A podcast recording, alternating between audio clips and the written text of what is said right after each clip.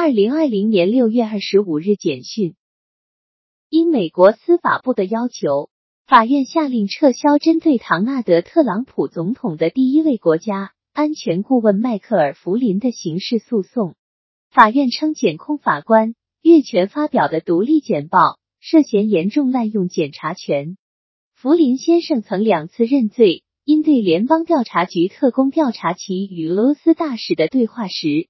提供虚假证词，同时退出罗杰斯通案的检察官告诉众议院司法委员会，司法部一直在施加压力，要求对总统的前顾问放行。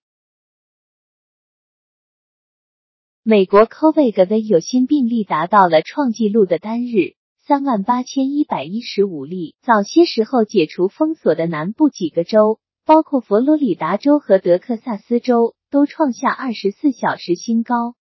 纽约州、新泽西州和康涅狄格州以前是感染中心，但现在相对稳定。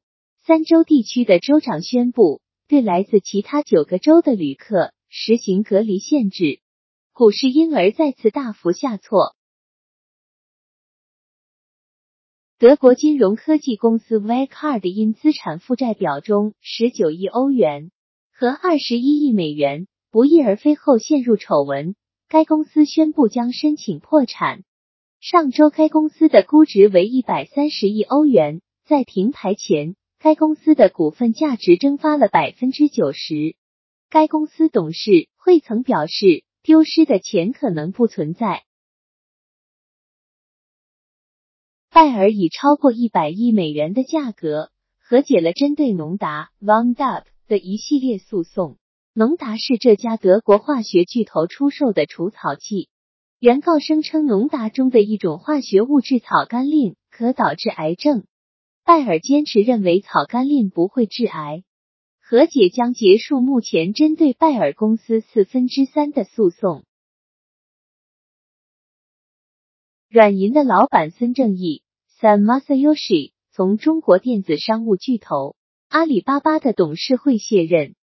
孙先生自二零零五年以来一直担任该董事会成员。他表示，因自己的个人原因离开此职位。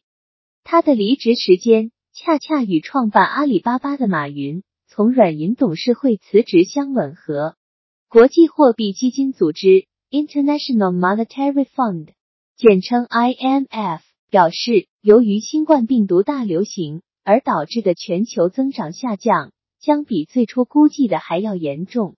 现在，他预计今年全球 GDP 将下降百分之四点九。四月份曾预计收缩百分之三。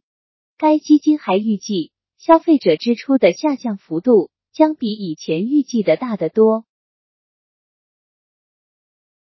奥林巴斯，摄影界最著名的品牌之一，将出售其相机业务。这家日本公司生产相机。已有八四年的历史了。近年来，随着智能手机的不断改进，他们变得无利可图。谢谢收听，本条配音由牛片网提供。